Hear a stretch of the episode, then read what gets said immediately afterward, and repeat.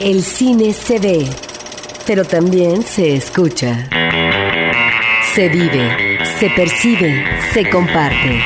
Cinemanet comienza. Carlos del Río y Roberto Ortiz en cabina.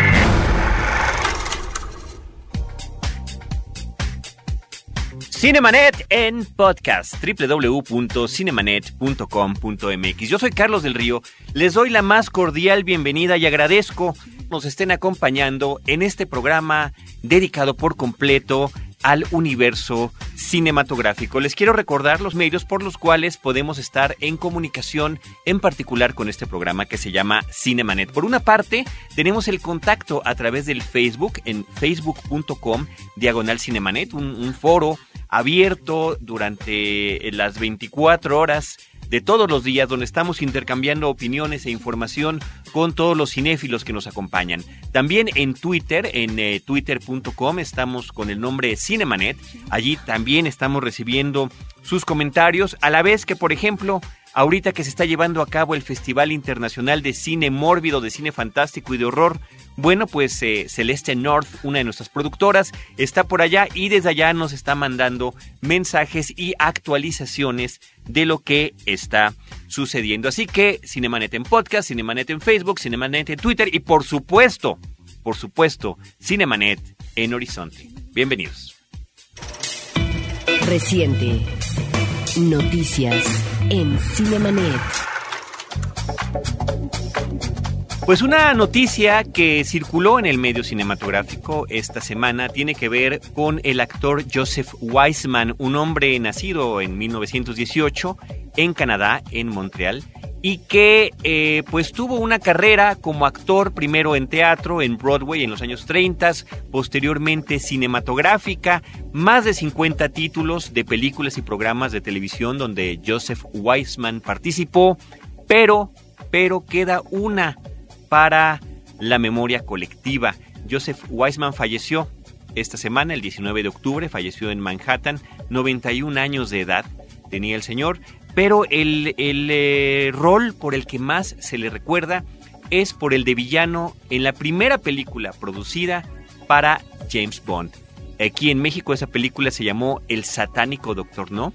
Eh, simplemente en inglés el título original es Doctor No y eh, el, rol del título es pues el del primer gran villano de esta serie. Y podríamos decir que a través de este personaje se hizo el molde por el cual, digo, el molde ya estaba a través de las novelas de Ian Fleming, pero cinematográficamente tendríamos ya la primera encarnación que sería de una u otra manera revisitada y que sería eh, puesta de diferentes maneras a través del cine. El Doctor No de Joseph Weisman fue el primer gran melómano con afanes de conquista mundial, eh, miembro de una organización que secreta Spectre, que es contra la que tendría que luchar James Bond a lo largo de muchísimas películas. Y si bien el Doctor no es derrotado en esa cinta, insisto yo, la forma en la que se manejaba su estilo eh, pues trascendería cinematográficamente. En lo que tenía que ver no nada más con los afanes de dominio, sino también con lo que tendría que ver con la forma en la que estos villanos tenían sus grandes guaridas, sus grandes laboratorios, sus grandes bases de operaciones desde donde fraguaban sus planes. Así que despedimos a Joseph Weisman que nos dejó a la edad de 91 años. Por otra parte, también en reciente creo que es importante que comentemos que se dieron eh, los premios esta semana a las ganadoras del concurso de guiones para autoras y adaptadoras de cine 2009 Matilde Landeta. Eh, las ganadoras son María Diego con La Habitación y Dora Guerra con eh, un guion que se llama Coge los Pericos de las Alas. Muchísimas felicidades, muchísimas felicidades a ellas por este esfuerzo. Por otra parte, y como lo comentábamos hace unos instantes, recién iniciábamos este programa, se está llevando a cabo en Tlalpujagua, Michoacán, el Festival Internacional de Cine Mórbido. Eh, Festival Internacional de Cine Fantástico y de Terror ya comenzó y por allá está Celeste North, nuestra productora, que nos preparó este material comentándonos lo que ha visto hasta el momento.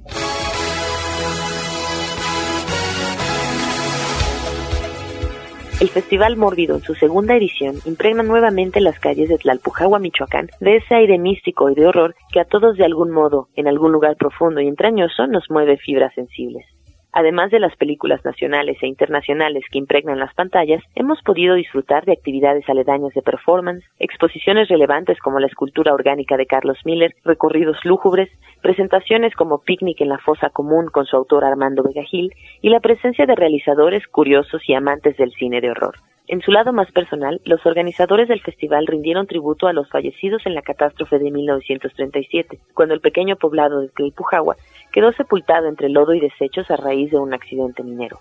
Los habitantes del pueblo han recibido a los asistentes con los brazos abiertos, decorando las calles, participando de las proyecciones en espacios públicos y brindando atenciones a todos los que hemos podido disfrutar de sus bellos paisajes y aire fresco. En los filmes más relevantes del festival se encuentra On Evil Ground, una cinta que mezcla el género de horror, suspenso y comedia con personajes complicados e impredecibles, que nos brindan un respiro y nos hacen soltar una carcajada ante la maldad. Su director, Peter Kohler, comparte con Cinemanet su experiencia. Desde el primer día en la inauguración le comentaba yo a los organizadores del festival, he estado ya como en seis o siete festivales y es como sencillo nada más desenrollar la alfombra roja, ¿no? Pero en ningún lugar se está haciendo algo como lo que se está haciendo aquí, es en realidad impresionante. En estreno mundial pudimos disfrutar de la cinta española de Sergio Blasco, Plano Detalle, de factura independiente y con una mezcla de gore, horror y comedia negra, no podemos más que reír en sus momentos más extremos, después de haber sido sorprendidos por escenas por demás sangrientas.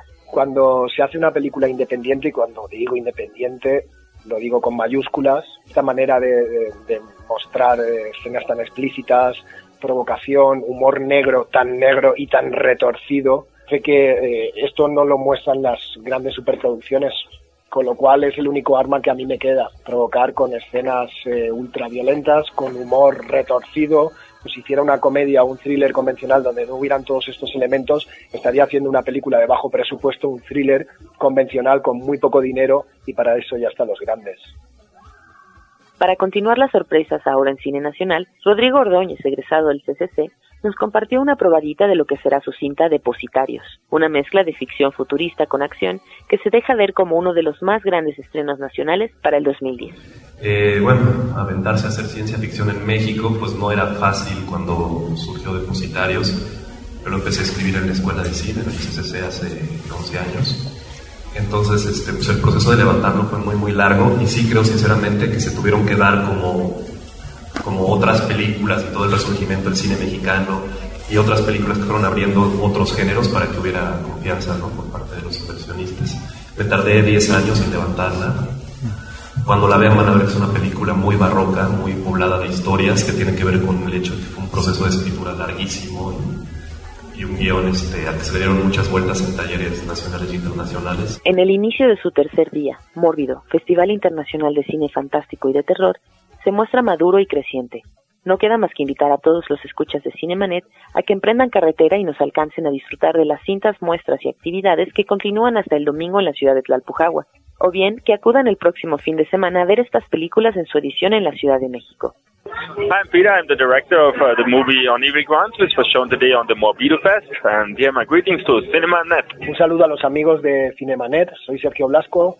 Un saludo para Cinemanet, desde un Tlalpujagua inmerso en el horror, Celeste Norte.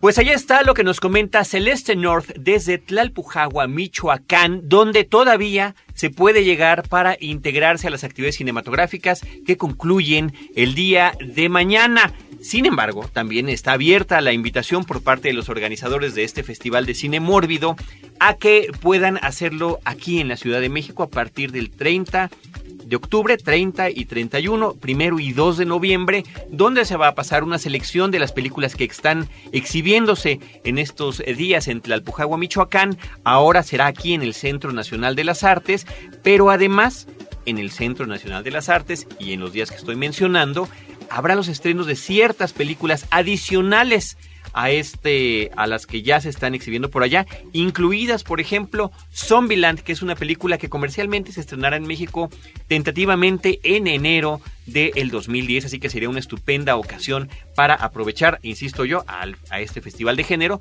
poder aprovechar y ver estos cines. Más información de Mórbido en morbidofest.com, www.morbidofest.com.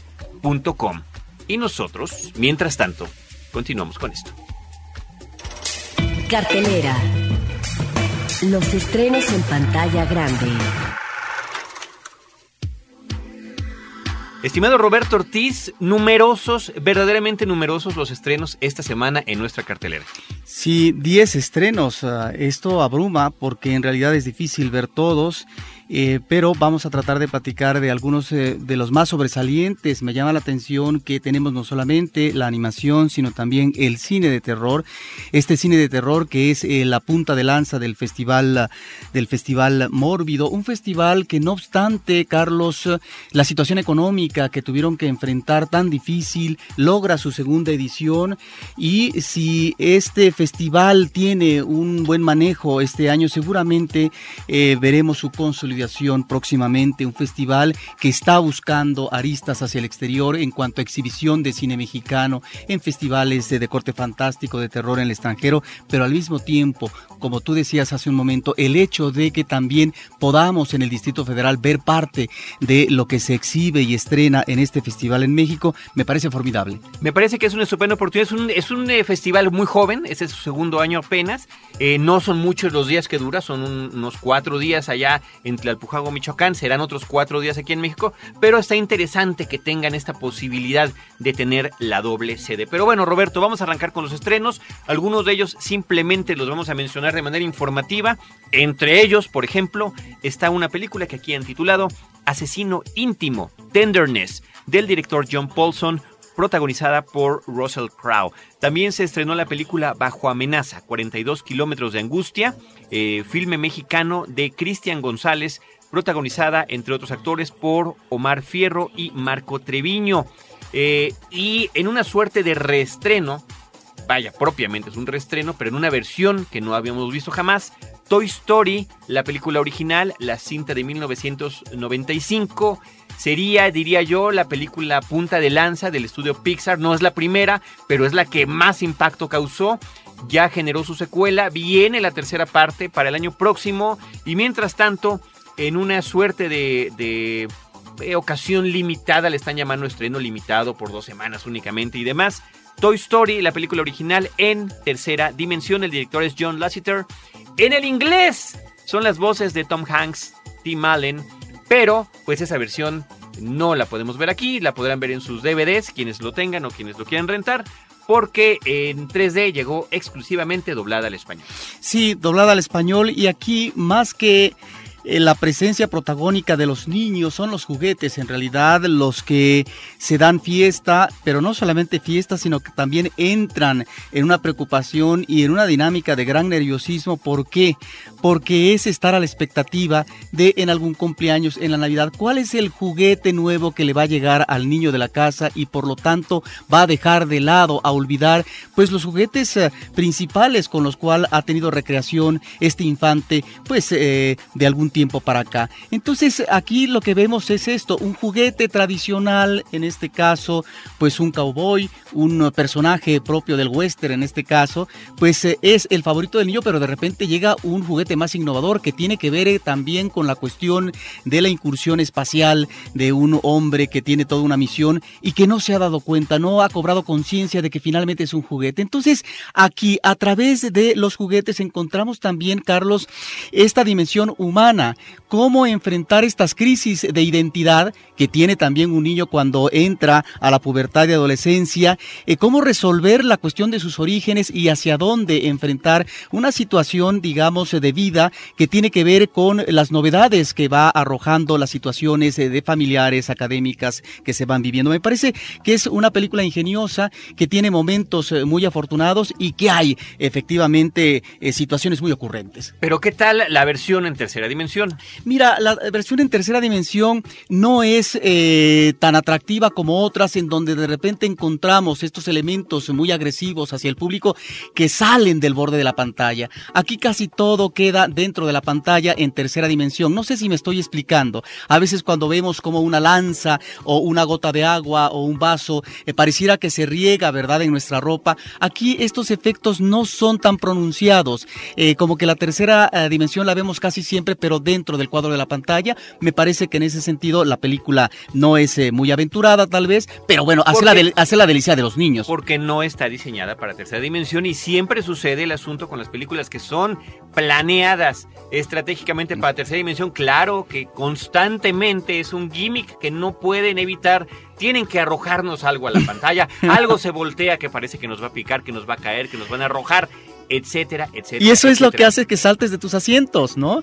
Pero bueno, aquí, pues efectivamente, como tú dices, ¿verdad? no fue planeado para eso, pero finalmente eh, a mí me tocó una función con muchos eh, niños, eh, las familias enteras, que disfrutaron obviamente la película. Y se le dio un tratamiento especial únicamente para poder tener esta versión por tiempo limitado en tercera dimensión de Toy Story, la cinta original 1995 que bueno, pues está entre las favoritas, las favoritas de muchos de nosotros.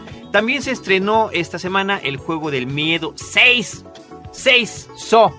Una película que creo que jamás tuvieron idea del impacto que iba a tener. So es la sierra, se refiere a la sierra de la primera película y se me hace que después se les olvidó que había que hacer juegos con la sierra porque claro, cada una tenía que ir innovando en las formas en las que se iba a recrear estos, este eh, juego maquiavélico y terrible, esta planeación, este castigo a ciertas personas que se sucede en las películas del juego del miedo. También se estrenó Julie and Julia de la directora Nora Ephron con Meryl Streep eh, y un reparto que incluye también a la, lindísima Amy Adams y al actor Stanley Tucci. La directora, decíamos, es Nora Ephron. A ella la tenemos muy bien identificada. Eh, como directora, una carrera irregular. Eh, pero pues tiene entre sus joyitas haber escrito el guion de When Harry Met Sally, Harry y Sally fue como se llamó en México, después en DVD se llamó Cuando Harry encontró a Sally.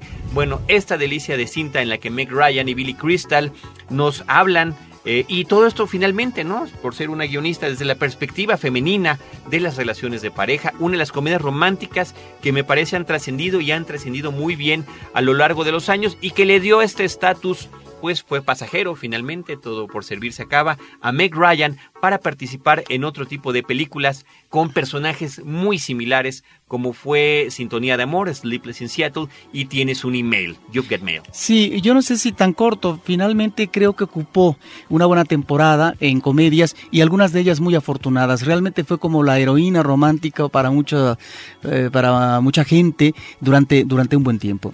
Bueno, pues ahí está Julie and Julia, su más reciente creación, guion y dirección de Nora Ephron. También se está estrenando eh, el documental Niño Fidencio del director Juan Farré y Roberto Ortiz, Shangu del director Kenneth B. El latido del tambor, el nombre original. El nombre original en chino es Shangu.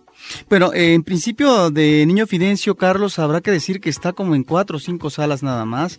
Es lamentable que el documental mexicano que llega a pantalla esté nada más en ciertos ah, espacios, de tal manera que resulta difícil. Vamos a tratar de verlo en la semana.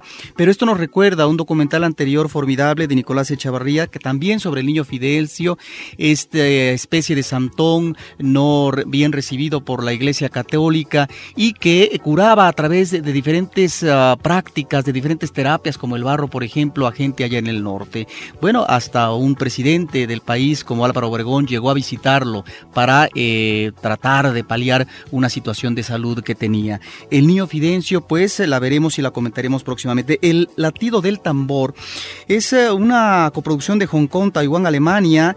Sangu, este es como su segundo largometraje, parece ser, porque el anterior, eh, un anterior había sido, creo que en video.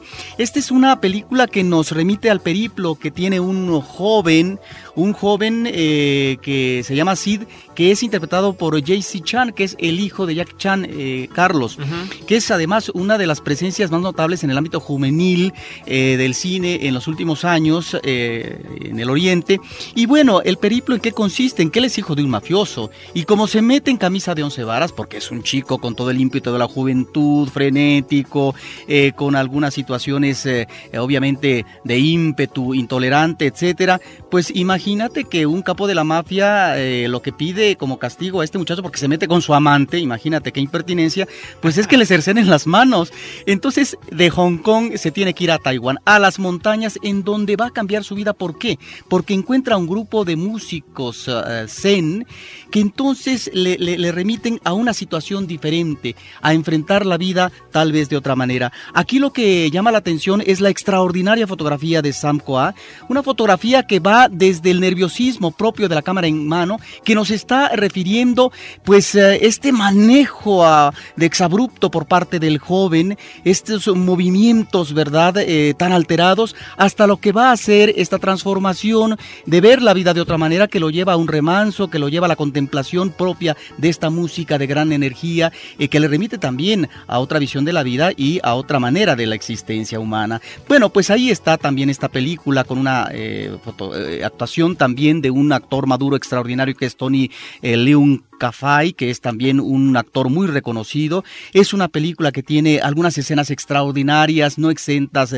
de humor negro, como podría ser el funeral del padre, el regreso del hijo pródigo, como podría ser esta espléndida escena del toquido del tambor por parte del joven Sid, estando el padre en la cárcel y el, padre escucha los ecos y por lo tanto esta relación que no se puede acabar con el hijo, o por, o por qué no esa escena final de este concierto con el grupo eh, de músicos eh, tocando en un, en un gran auditorio. Me parece que es una película afortunada, una película que el público debe de ver. Pues ahí está, El latido del tambor, una de las películas que se están estrenando esta semana en la cartelera comercial.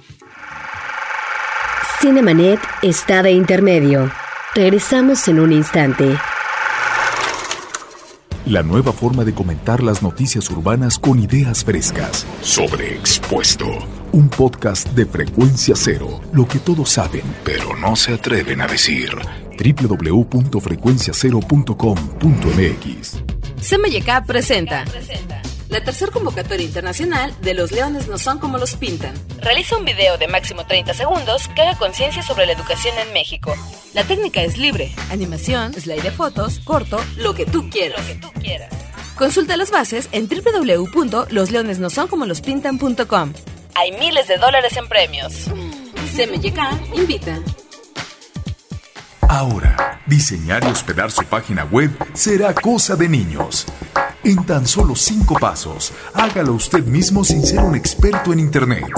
Ingrese a suempresa.com y active ahora mismo su plan. Suempresa.com, líder de web hosting en México. Cinemanet.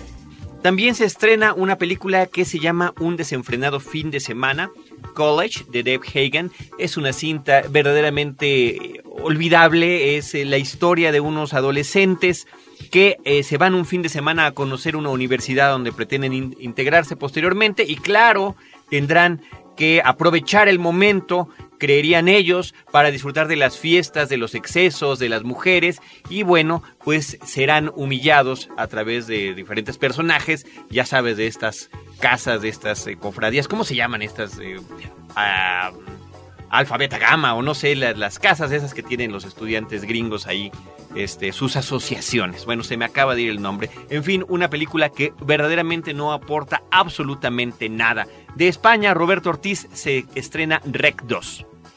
Sí, pues uh, esta película yo creo que esperada porque en las entrevistas que se le han hecho a los dos directores, ¿no? Eh, Paco Plaza y Jaume Balagueró. Sí, ellos uh, platican que eh, mucha gente le preguntaba, bueno, pero ¿en qué termina realmente la película? ¿no? Porque pareciera que no hay una solución definitiva. En la original. En la original, en la primera parte, y bueno, hacen una segunda película.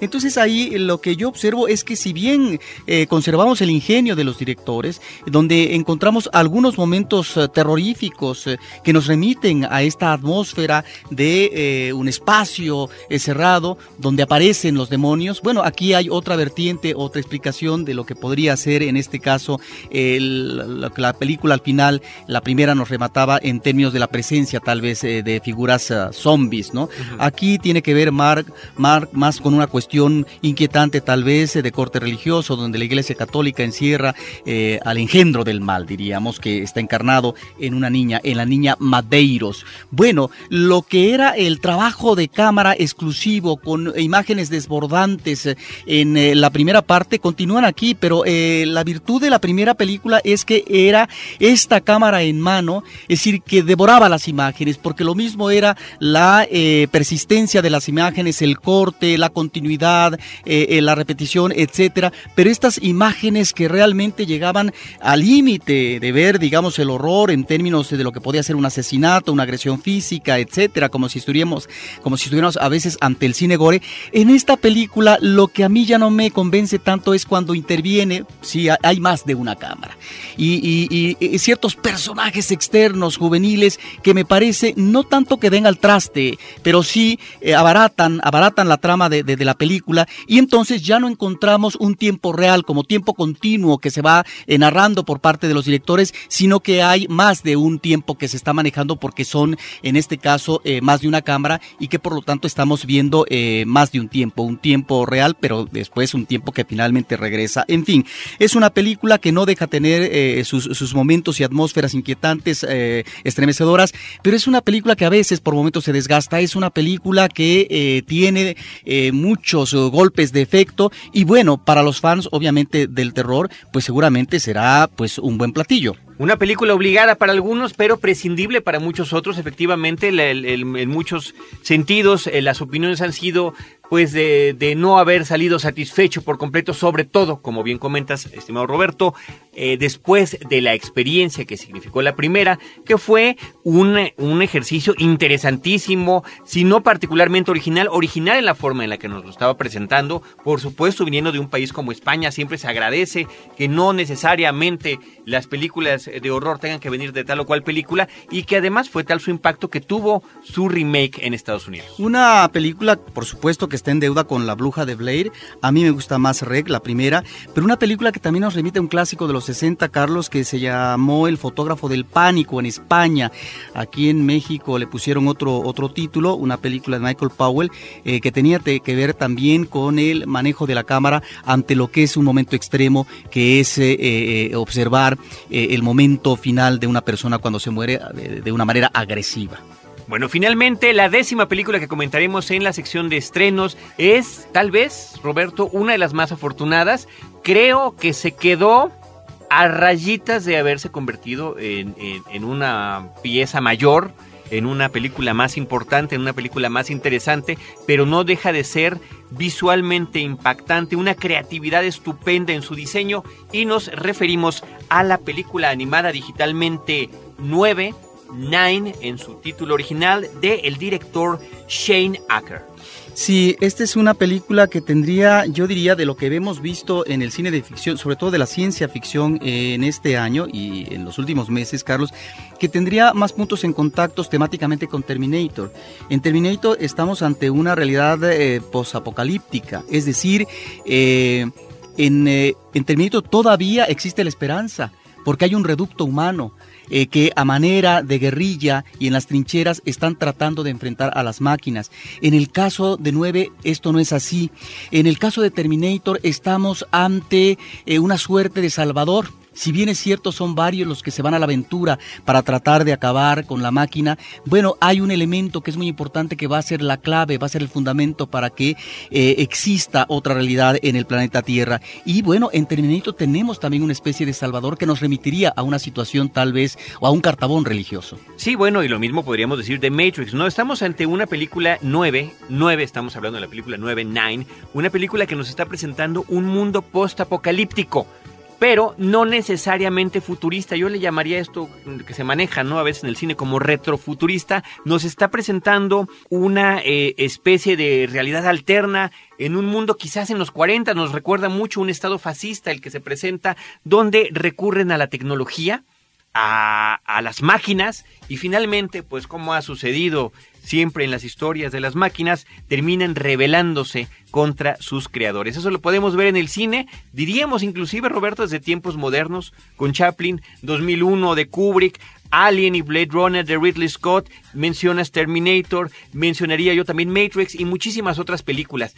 ¿Qué es lo que sucede cuando estas máquinas finalmente se tornan contra su creador? Bueno, la destrucción absoluta. Y en este futuro de destrucción, donde efectivamente no queda rastro del ser humano, como hubiera pasado también en Wally, por ejemplo, la otra película, la anterior de Op, de películas de ¿Qué hay puntos en común? Muchísimos puntos en común. Bueno, pues ahí están unos seres que quedan, nueve criaturitas, nueve personajes de tela, como muñecos de tela, con cierres, botones, costuras, con un interior electromecánico, porque además dependen no nada más de su mecanismo, sino también de la electricidad, que bueno, se desconoce y creo que eso es parte importantísima, desconocer cuál es su origen, por qué están allí, pero finalmente es la única conciencia que queda eh, en el mundo y tendrán que luchar contra los reductos de aquellas máquinas terribles. Eso me parece interesante.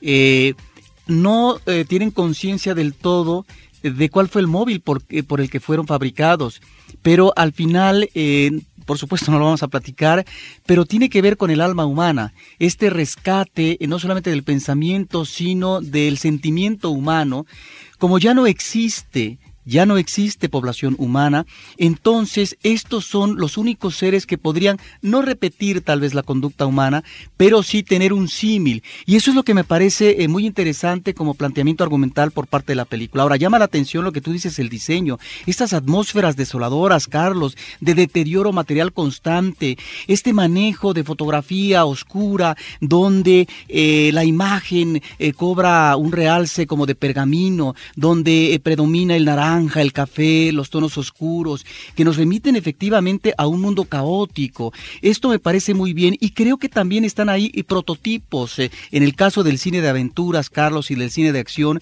que finalmente para el público resultan asequibles, simpáticos y que tienen una función específica. ¿A qué voy? Está, por ejemplo, esta chica independiente, aguerrida, Está, por ejemplo, el, que puede ser el Salvador, el Nine, el 9.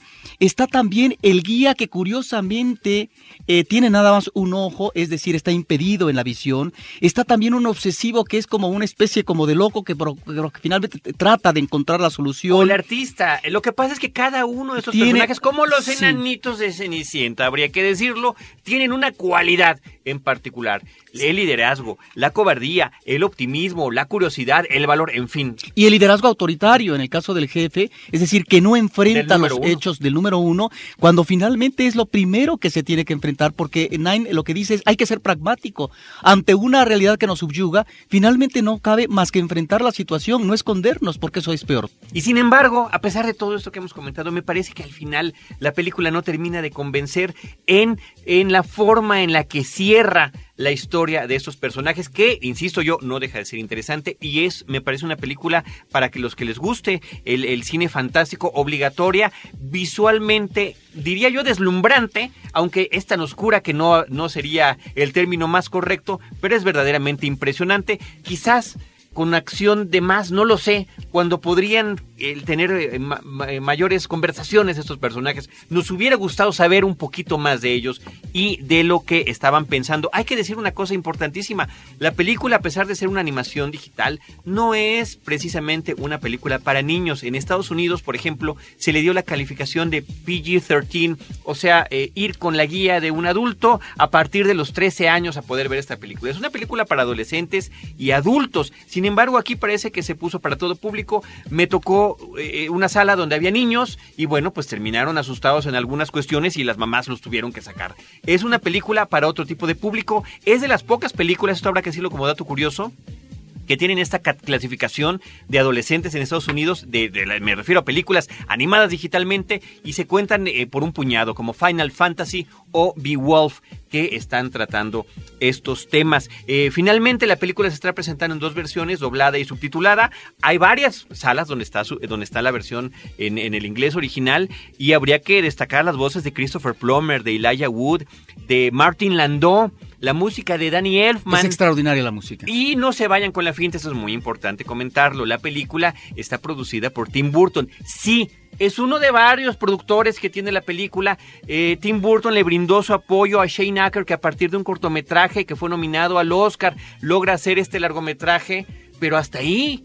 Punto. No es una película de Tim Burton, no es un universo timburtoniano. Eh, le presta su músico de cabecera Danny Elfman, pero utiliza Danny Elfman, creo que muy conscientemente, otro estilo distinto al que usa en las películas de Burton. Así que no, no se vayan por ese lado. Pero de repente podrían existir vasos de comunicación. Carlos, tú que conoces más a Tim Burton, a mí, por ejemplo, me recordó desde la parte inicial, que además eh, está muy bien manejada la cámara, es, cómo tenemos diferentes encuadres, cómo vemos el movimiento de los personajes, ya desde estos acercamientos casi close-ups a las manos del creador eh, del personaje de Nine. Bueno, esto me recordó al creador que está eh, también facturando el, al joven Manos de Tijeras, que ni más ni menos era el homenaje de Tim Burton a Vincent Price, que poco tiempo después moriría. Bueno, ahí por ejemplo hay un referente que me parece muy de Tim Burton. Sí, pero hay muchos otros, podríamos decir también que es una película eh, kubrickiana. ¿Por qué? Porque hay una inteligencia artificial que está tratando de destruir a los demás y que logra su cometido en el caso de los humanos y que además, que creen? Tiene un único ojo rojo como HAL 9000 de 2001. O sea, creo que este tipo de películas pueden encontrar muchísimas, muchísimas referencias, como algunas de las que hemos mencionado y como muchas otras que ustedes podrán descubrir cuando la vean. 9 de estreno comercial. Son 10 películas que comentamos, vamos a retomarlas rápidamente. Esto ha sido una recomendación que nos han hecho y como podrán apreciar en los títulos, en muchas los números son importantes. Asesino íntimo, bajo amenaza, 42 kilómetros de angustia, Toy Story, en 3D, El juego del miedo 6, Julie and Julia, 9, El latido del tambor, Niño Fidencio, Un desenfrenado fin de semana y Rec 2. Quiero agradecer muchísimo a, a Víctor Buendía que nos haya llamado, me está sacando de la duda. Efectivamente, dice Víctor, se le conoce como fraternidades para que Carlos no se quede con la duda todo el día. Efectivamente me iba a quedar con esa duda. Ni Carlos ni Roberto pudimos atinar. Dice que le encanta el programa y cada día le gusta más. Víctor, de verdad, muchísimas gracias. Ojalá en su momento se comenten los horarios de las películas que Mórbido presentará en la ciudad. Por favor, ahí sí les pido un favorzote, Víctor y, estimado público, consulten la, la página morbidofest.com, morbidofest.com, ahí podrán encontrar toda esta información y también recibir actualizaciones a través de Facebook de parte de Mórbido. Creo que lo pueden dar de alta como grupo Mórbido Festival de Cine de Terror. Nosotros queremos agradecer a todo nuestro equipo de producción el habernos apoyado como siempre. Eh, Celeste North, que está disfrutando el Festival Mórbido en Tlalpujagua, Michoacán, productora y enviada especial. el productor de los podcasts es Abel Cobos y desde estos micrófonos Carlos del Río y un servidor les recordamos que eh, nos pueden escuchar en, en, el podcast en cinemanet.com.mx y también el próximo sábado de 10 a 11 de la mañana aquí en Horizon. Bueno, aparte de Carlos eh, del Río y, el servidor, está también Roberto Ortiz. Perdón, Roberto Ortiz y un servidor Carlos del Río. Miren nada más, nosotros los esperamos en nuestro siguiente programa con cine, cine y más cine. Cinemanet termina por hoy. Más cine en Cinemanet. Frecuencia Cero, Digital Media Network, www.frecuenciacero.com.mx, pioneros del podcast en México.